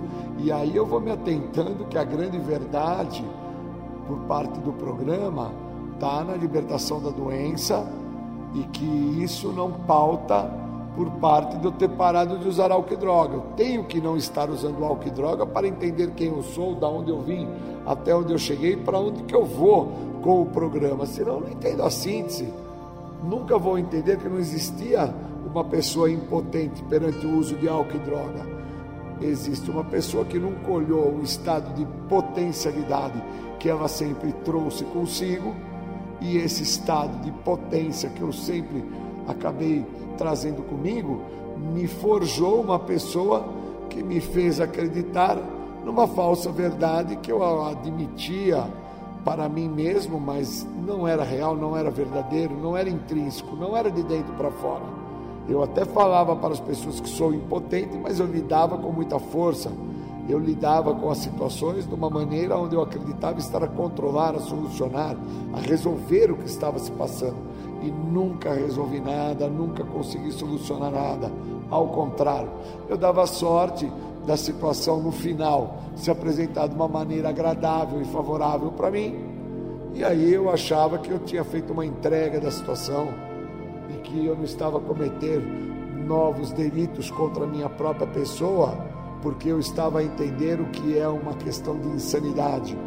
E agora, me atentando à literatura, entendendo que existe uma falsa verdade dentro do que eu acredito ser um estado de recuperação, pois estar em recuperação não é estar sem uso de álcool e droga, pois o programa não é para parar, o programa ele é desenvolvido para que eu não volte a me drogar, e o que me leva a voltar a me drogar, hoje, para mim está muito claro, dentro de parâmetros de compulsão e obsessão, é a maneira como eu penso, a forma como eu ajo, o jeito como eu sou e os passos fazem um trabalho extremamente importante. O primeiro passo ele é o passo inegociável de toda a metodologia de 12 passos que me mostra o estado do débil que eu sou, que eu preciso me atentar a, a não me ver dentro do ignorante, porque senão eu fico dentro da ideia do ignorante e não entendo que debilidade é um estado da minha perda do meu senso de limite que não me deixa ver um estado de fraqueza. E somente uma pessoa extremamente fraca perante uma situação a qual ela não tem controle, ela acredita que vai controlar. E aí entra a ideia de assumir o débil e não ficar pautado dentro do impotente. Realmente o estado de debilidade que eu trouxe comigo durante tantos anos não me deixou enxergar que quando eu falava aos quatro ventos, por isso que palavras o vento leva para as pessoas que eu era impotente, eu não estava a ser, eu estava a relutar, eu estava como um beligerante, o ser que fica relutante na situação, já perdeu a briga, já não tem mais como lidar com essa situação, já não tem mais como trilhar o caminho que está se apresentando, mas acredita que da maneira dele vai dar certo. E não tinha nada como dar certo, ao contrário, apresentava-se uma situação que eu não tinha como lidar com a mesma, mas também não conseguia ser verdadeiro, não conseguia deixar claro para a questão do meu padrinho que vinha me acompanhando, não conseguia deixar claro para as pessoas que através da retina delas estavam a ver que o caminho que eu estava a fazer eu ia ter problemas maiores. Então eu preciso entender o que, que eu tenho que fazer, como fazer, de que maneira atuar através do que o programa tem a oferecer. Uma vez que eu me atente a esse caminho, entendendo que a verdade a qual o programa proporciona e fala é da libertação da doença, não é da libertação do químico. O químico é resultado final de quando eu me liberto da doença e entendo que o programa não é para mim parar, o programa é para mim não voltar a usar.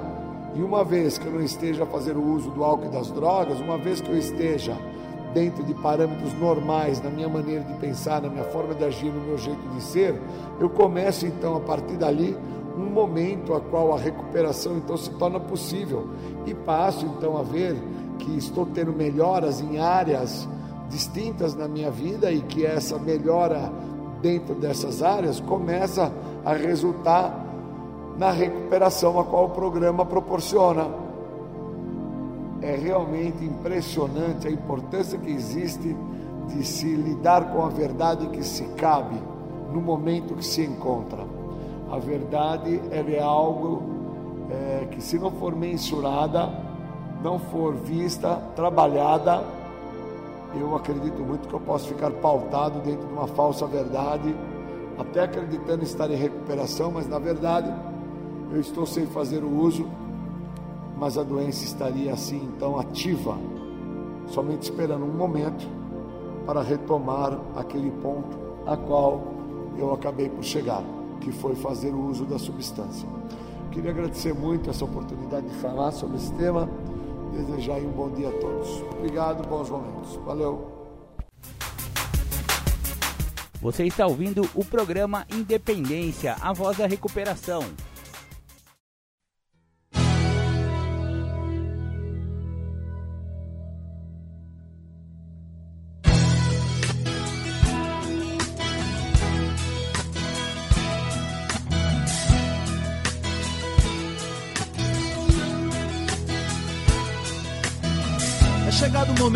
Falar de um dos motivos pelo qual continuo voltando. De um dos motivos pelo qual continuo tentando. Não é só de parar de usar que eu tô falando. Porque hoje eu já voltei a viver e quero mais. Das trevas para a exposição da luz.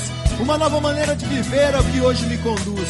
E através dessa nova maneira de eu continuo tentando. Tentando ser um filho melhor, tentando ser um marido melhor, um namorado melhor, tentando ser um pai melhor ou até quem sabe, apenas um amigo melhor. E através do programa que eu aprendi é possível fazer um pouco melhor do que tudo que eu já fiz. É preciso apenas continuar tentando e não desistir, pois essa vida é uma eterna tentativa. É uma eterna tentativa. É uma eterna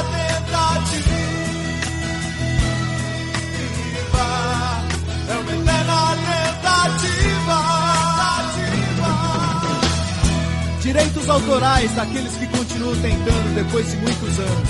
Daqueles que continuam voltando depois de muitos anos para dizer para quem tá chegando que realmente funciona.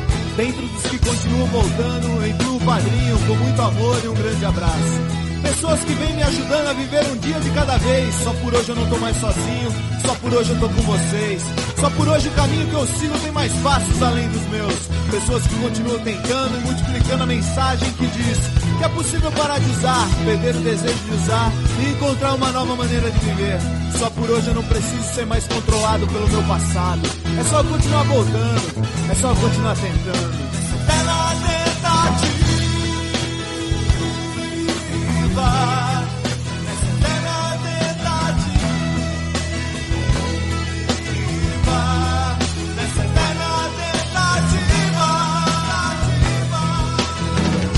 Por hoje eu me sinto parte de algo Algo muito maior, mágico, grandioso. Uma força que uniu homens e mulheres com passados destruídos Para uma virada milagrosa e um presente glorioso só por hoje eu faço parte de uma irmandade que salva vidas, que transforma histórias, que leva a mensagem que a mensagem multiplica.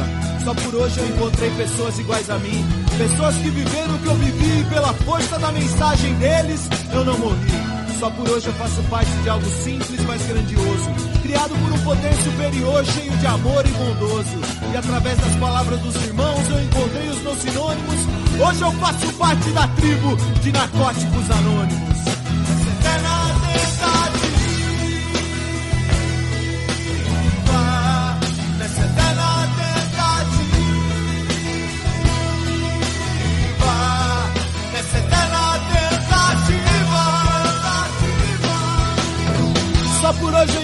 As pessoas que faltavam em minha vida. Só por hoje eu encontrei a minha tribo. O meu povo, como diria o velhinho. A tribo dos tatuados, a tribo dos mal compreendidos, a tribo dos discriminados. Mas eu prefiro lembrar da tribo do abraço, do momento mais próximo de dois corações. A tribo do só por hoje, a tribo da eterna tentativa, a tribo que faz um instante de silêncio para aquele que vai chegar, a tribo que faz um instante de silêncio pensando no adicto que está sofrendo. A tribo que faz um instante de silêncio pensando nos pais, nas mães, namorados, namoradas, irmãos e irmãs desesperados a procurar onde aquela pessoa tão amada está. A tribo que faz um instante de silêncio pensando nas pessoas que estão desesperadas agora por mais uma dose. A tribo que faz um instante de silêncio que chega onde ninguém consegue chegar. O instante de silêncio que chega embaixo das pontes, no meio do mato, nas mansões, nas casas ou no bar. O instante de silêncio que chega onde ninguém pode chegar. Que chega no coração do adicto em qualquer lugar. O instante de silêncio para que eles não morram sem tentar. O instante de silêncio para que eles não morram sem conhecer os caminhos.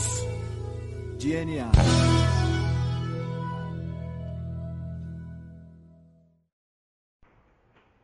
Nós vamos falar de aceitação dentro da continuidade do tratamento, né? Pessoas que aprendem dentro do processo de recuperação, que recuperar-se não é só parar de usar droga, elas têm uma grande chance de entender que na continuidade do tratamento, alguns valores o tratamento vai te oferecer.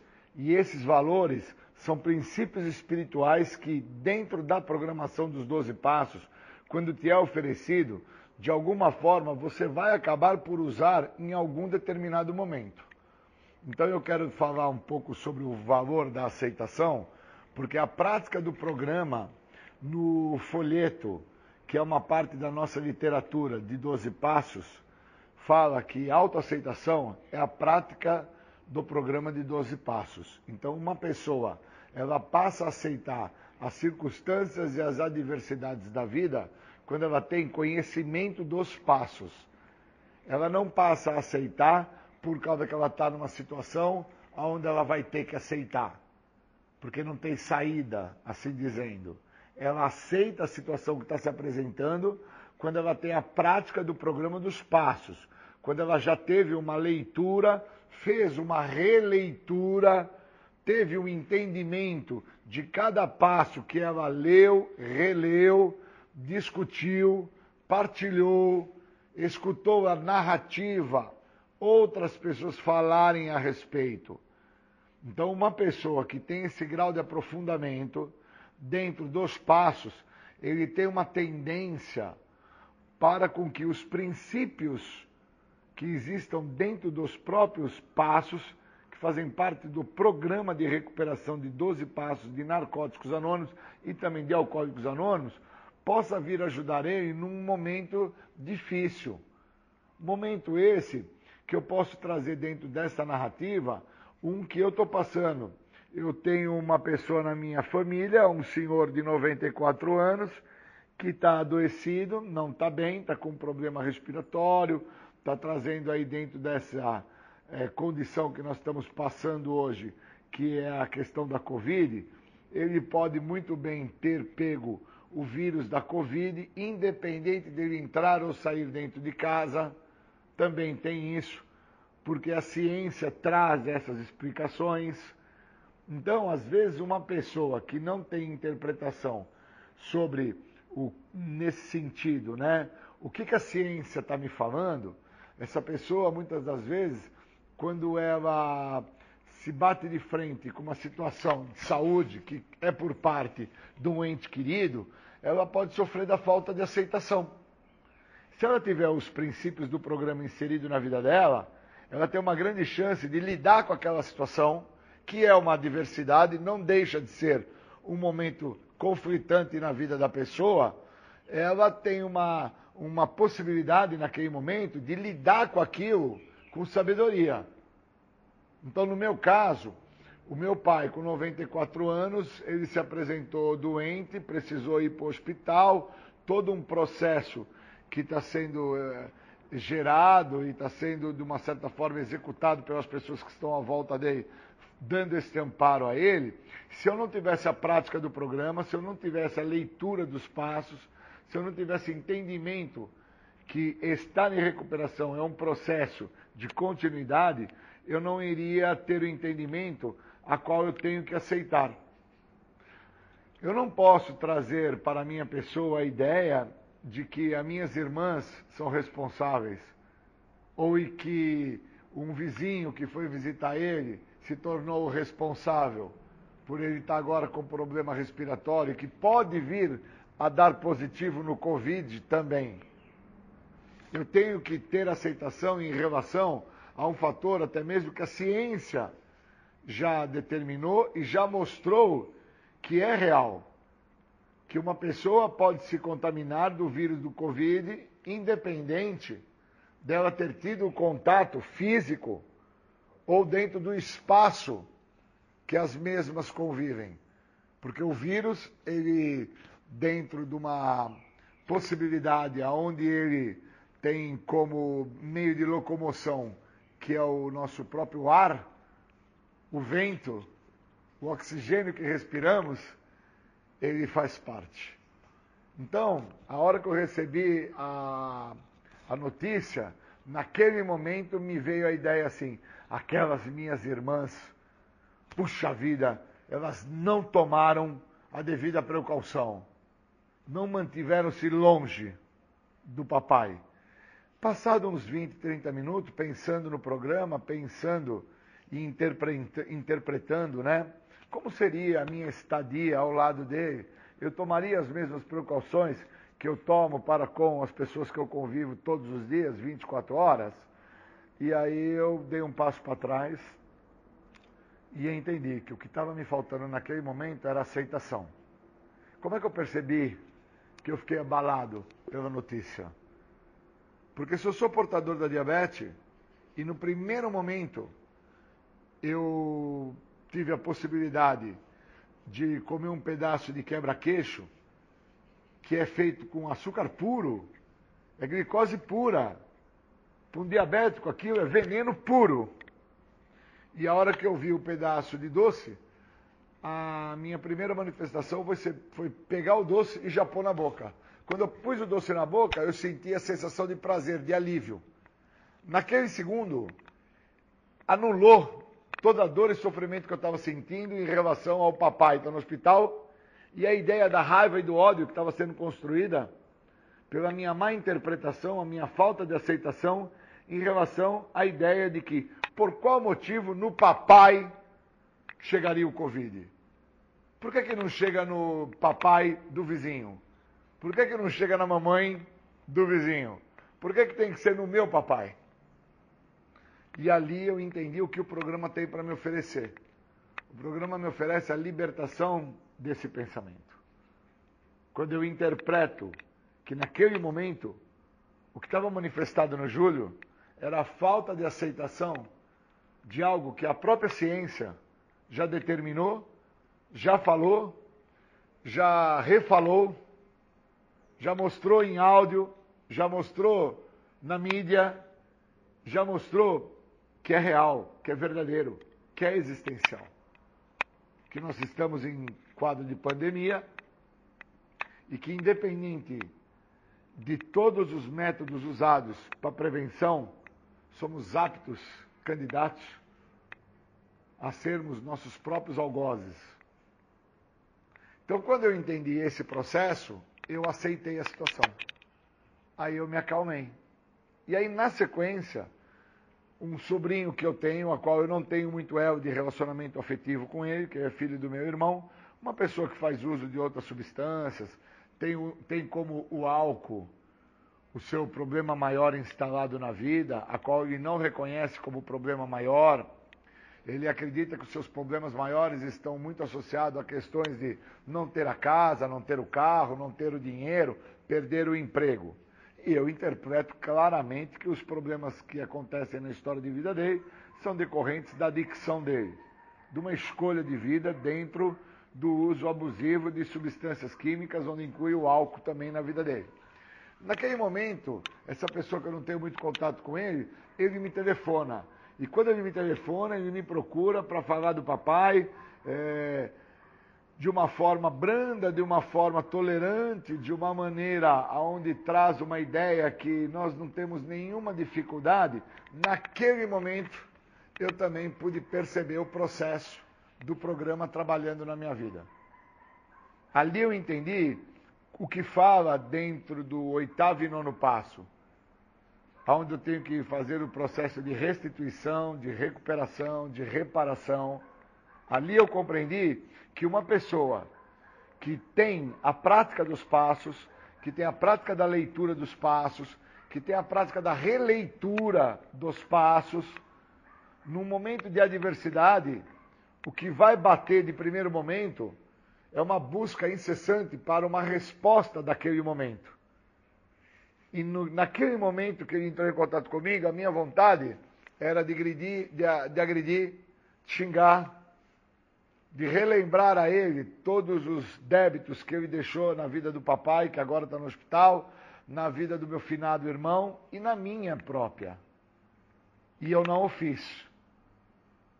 Eu percebi que, Júlio, tem um passo que te fala que por que pedir uma coisa se você não está preparado? Você estaria por pedir um problema. Então, o que que, de uma certa maneira, eu sempre acreditei estar preparado? No meu distanciamento dele, na minha ausência desta pessoa. E o que que hoje mostrou-se que eu não estou preparado? A ausência dessa pessoa, ao distanciamento dele. Porque ao momento que ele me liga, ele me traz um sentimento de repulsa, ele me traz um sentimento de raiva, ele me traz um sentimento de mágoa, aonde o que pesa naquele momento são todas as mazelas que foram criadas por ele em relação ao papai que está no hospital, ao meu irmão que entrou em óbito e à minha pessoa. Quando eu percebi isso, eu falei, cara, eu preciso sair desse sentimento. Mais uma vez, os passos trabalham de novo na vida do Júlio. Terceiro passo. Eu preciso entregar esse ressentimento. Porque naquele momento eu estava por ressentir um momento passado. Eu não precisava mais ressentir aquele momento que passou, do que ele causou para o meu pai no passado, dos dinheiros que ele lesou meu pai, ou dos problemas que ele trouxe para o meu irmão, ou dos furtos que ele fez à minha pessoa. Eu não preciso, neste momento que eu estou agora, no presente, no hoje, no agora, ficar ressentindo aquilo. Não preciso.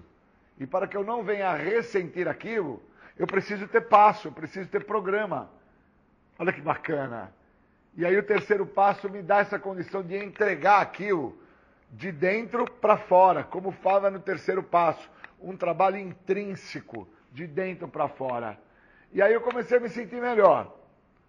E aí eu, no carro, dirigindo para o local ao qual eu estava me direcionando, interpretei que a perda do meu senso crítico, a minha perda de senso de limite, é a minha loucura.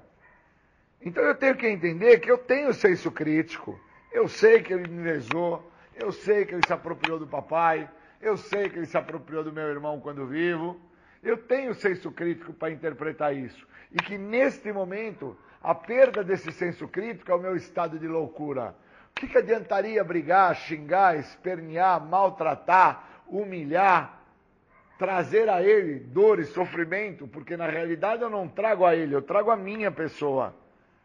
E aí, mais uma vez, eu dentro do carro dirigindo, falei, cara, tem que se pôr fraco, tem que admitir que você é impotente, que você não tem controle, que as coisas não funcionam da sua maneira, não é do seu jeito, Júlio. Agora é um momento de prece e meditação. Agora é um momento, Júlio, que fala no programa. Você tem que entender onde reside a sua verdadeira força. Isso fala no 11 primeiro passo. E aí eu entendi onde reside a minha verdadeira força. Reside no equilíbrio emocional. Uma pessoa sem equilíbrio emocional, ela teria se reportado a esta pessoa de uma forma brusca, intolerante, impulsiva, e só iria perceber que essa forma brusca, intolerante e impulsiva foi uma manifestação do ego, foi uma manifestação do que eu acredito que me pertence. E, na verdade, não me pertencia nada. Porque muitas vezes aquilo que eu acho que eu tenho de direito, eu não tenho, pois não me pertence. Só que quando eu estou sobre o efeito da doença, dominado pelas características desta doença, que de bate pronto ela já se mostra compulsiva e obsessiva, a minha obsessão, que é uma questão de ordem psíquica, mental, fica me fazendo relembrar, ressentir, fica me fazendo pensar continuadas vezes naquilo que se passou, que é um momento que já ficou para trás. Por isso, se eu fico focando, tendo ressentimento desse jovem, eu não dou margem para entender o que está acontecendo com um senhor de idade de 94 anos neste momento. Eu fico vinculado a uma expectativa que eu crio que este vagabundo, aonde eu vou dar nomes a ele, que são nomes que eu acredito que por dar esses. Eu estou favorecendo, melhorando, eu estou ajudando. E na verdade eu estou corrompendo, eu estou comprometendo, eu estou me impedindo de entender que o mesmo tem inúmeros outros problemas e que precisam ser tratados. Então eu vinha me dirigindo até o local que eu me predispus a chegar e fui fazendo uma reflexão sobre o programa e fui fazendo uma busca de aprofundamento sobre o processo da aceitação. E aí eu me relembrei que no folheto autoaceitação lá determina que a autoaceitação a um nível mais profundo é a prática do programa dos 12 passos.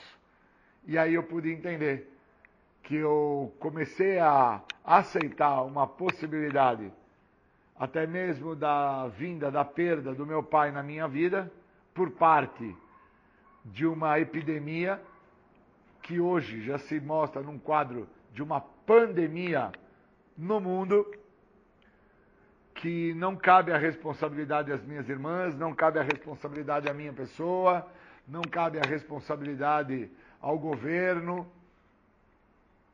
Olha que interessante. Mas cabe à minha pessoa a responsabilidade em não trazer maiores problemas neste momento para os demais à minha volta. Então, naquele momento, eu pude entender que não cabia é, querer correr para ficar perto do papai, querer adentrar o hospital como se eu fosse o médico pneumologista para resolver o problema de ordem cardiorrespiratória dele. Que o que cabe neste momento é a entrega, o que cabe neste momento é a prática do programa, o que cabe neste momento é estar junto com os meus iguais, o que cabe neste momento é permitir com que pessoas nos lugares que elas se encontram, fazendo as coisas que assim elas estão habituadas a fazer, assumam esse momento de responsabilidade na vida do meu pai. Porque eu não sou o pneumologista, eu não sou a pessoa mais indicada nesse momento para querer dar nenhum socorro a ele. Quem me ensinou isso foi o programa.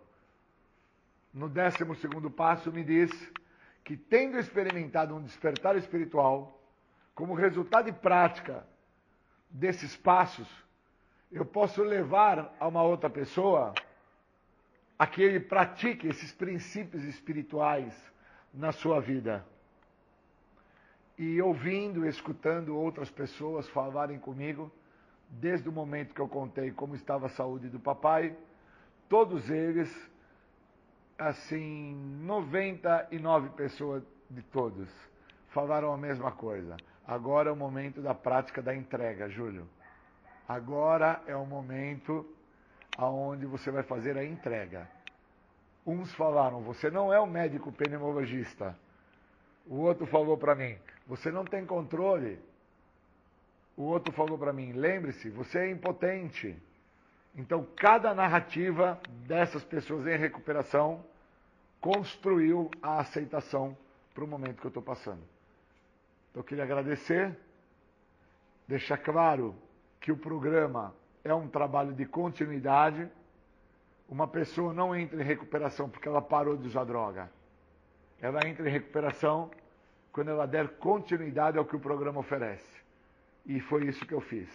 Eu dei continuidade através do pedido de ajuda, através da escuta rica que eu fiz quando meu padrinho falou comigo e amigos mais próximos falaram comigo, quando eu me permitia entender que eu não tenho controle, que eu não tenho a formação acadêmica do pneumo, que eu não sou o clínico, nem o geriatra. Tudo isso fundamentou o meu equilíbrio emocional. Queria agradecer e bons momentos. Você está ouvindo o programa Independência, a voz da recuperação.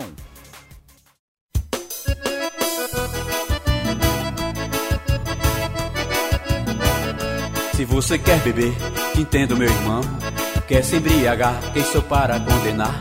Mas se quiser parar, venha para o ar. Aqui você vai ver a sua vida melhorar. Mas se quiser parar, venha para o ar. Aqui você vai ver a sua vida melhorar. Não tenho mais salário, perdi o meu emprego. Até o meu nome trocaram por inteiro. Tirou a dignidade, além do meu dinheiro. Me chamaram de bebo, nojento e cachaceiro. Se você quer beber, entendo meu irmão. Quer se embriagar, quem sou para condenar? Mas se quiser parar, venha para o ar. Aqui você vai ver a sua vida melhorar. Mas se quiser parar, venha para o ar. Aqui você vai ver a sua vida melhorar. Fui assim como você, bebia sem parar. Até que um certo dia conheci o ar. O primeiro gole aprendi a evitar. Foi quando percebi que aqui é meu lugar. Foi quando percebi que aqui é meu lugar. Se você quer beber, entendo meu irmão. Quer se embriagar, quem sou para condenar? Mas se quiser parar, venha para o ar. Aqui você vai ver a sua vida melhorar. Mas se quiser parar, venha para o ar. Aqui você vai ver a sua vida melhorar. Percebi que era doente, de um mal quase sem cura. Bebia de uísque, até cachaça pura. Mas encontrei o remédio que curou a força de vontade e o ser superior. Se você quer beber, entendo meu irmão. Quer se embriagar, quem sou para condenar? Mas se quiser parar, venha para o ar. Aqui você vai ver a sua vida melhorar. Mas se quiser parar, venha para o ar. Aqui você vai ver a sua vida melhorar. São 24 horas de sobriedade, começo de uma vida de felicidade. Sou grato a todos desta irmandade, a minha família e a meu Deus de bondade. Sou grato a todos desta irmandade, a minha família e a meu Deus de bondade. Se você quer beber, entendo meu irmão. Quer se embriagar, quem sou para condenar? Mas se quiser parar, venha para o ar.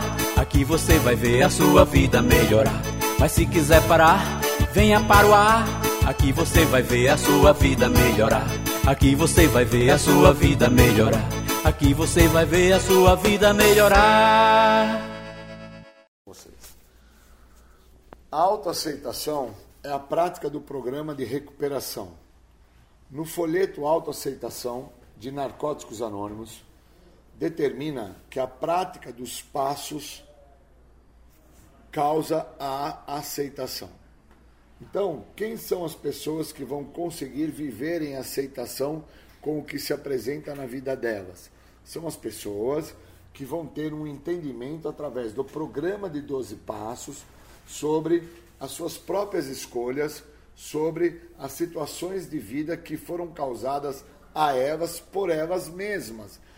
Nada que eu tenha que vir a aceitar é por parte de uma situação que não foi causada pela minha própria pessoa.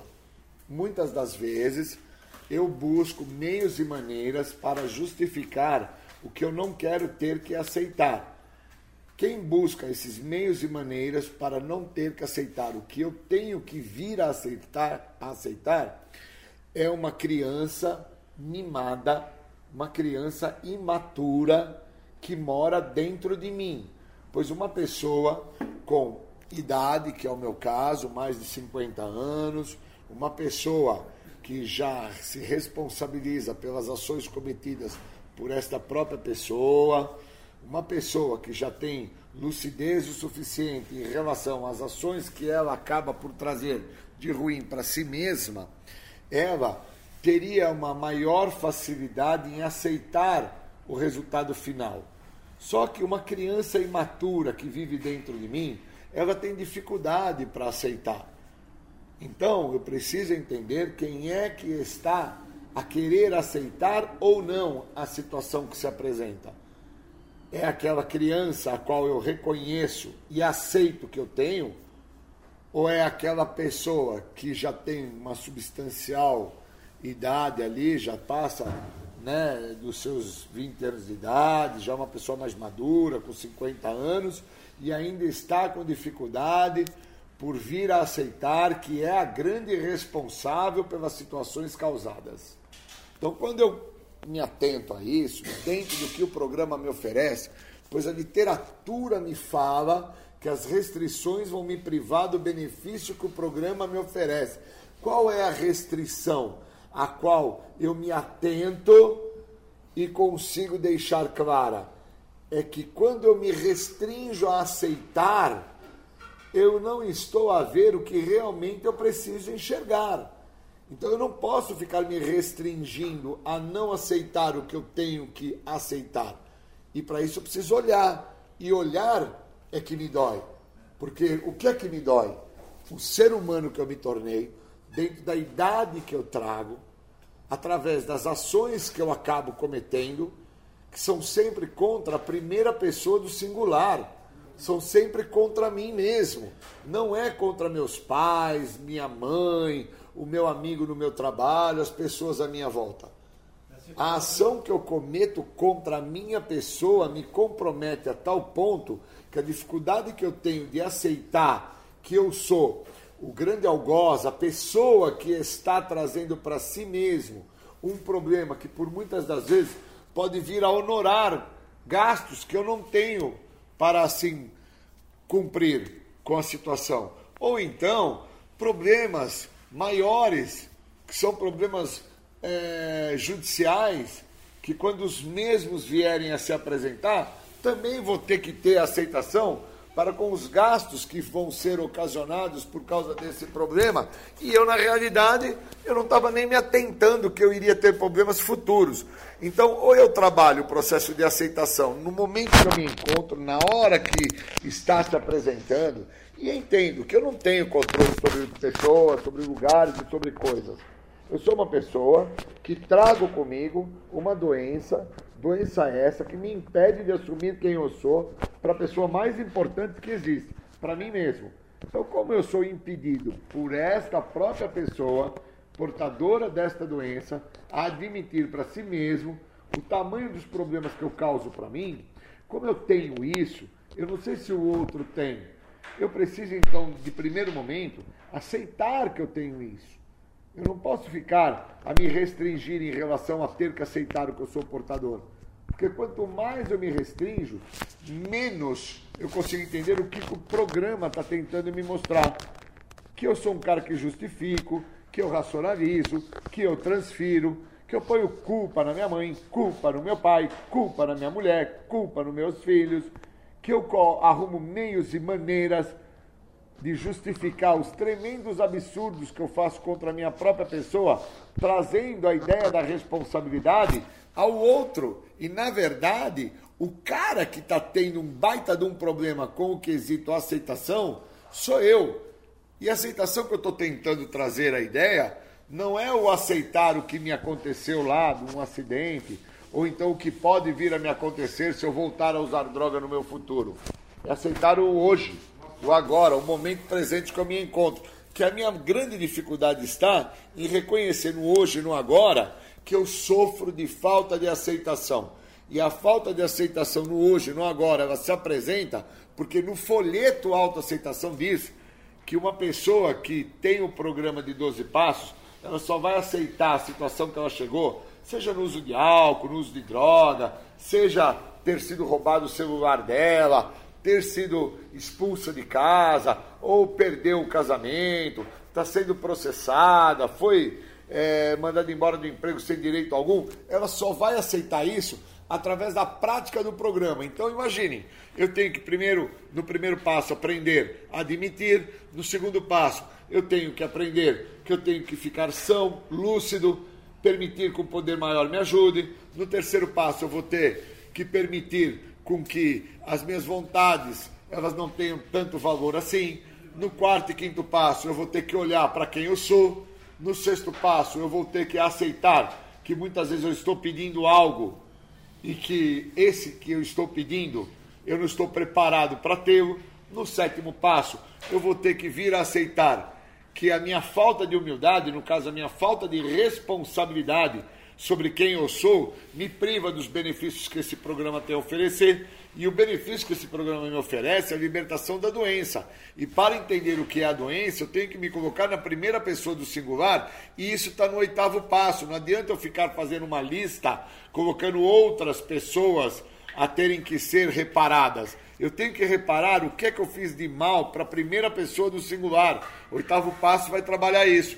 No nono passo, que é um passo que eu vou ter que aprender a aceitar, é que muitas das vezes eu vou estar a querer fazer uma reparação para uma pessoa que eu acredito que esta pessoa até lesou a minha pessoa, até me causou um mal, até me trouxe um infortúnio emocional, e eu vou ter que aceitar que para com que eu viva em paz com o que eu sinto em relação ao encontrar com essa pessoa na casa de um familiar, num evento, onde seja, eu vou ter que fazer a reparação. Sendo que eu acredito que quem me deve a reparação é a pessoa sendo que eu acredito que quem tem que me procurar para pedir desculpa é o outro. E eu vou ter que aprender a aceitar que a primeira pessoa do singular é que tem que se libertar do sentimento, até mesmo que esse sentimento seja a ideia de que quem me deve uma desculpa é o outro. E aí o décimo passo vai fazer um trabalho profundo em mim, vai me fazer de uma forma relâmpaga perceber quando eu estou ou não a aceitar no momento que eu me encontro, através do que o outro está me mostrando.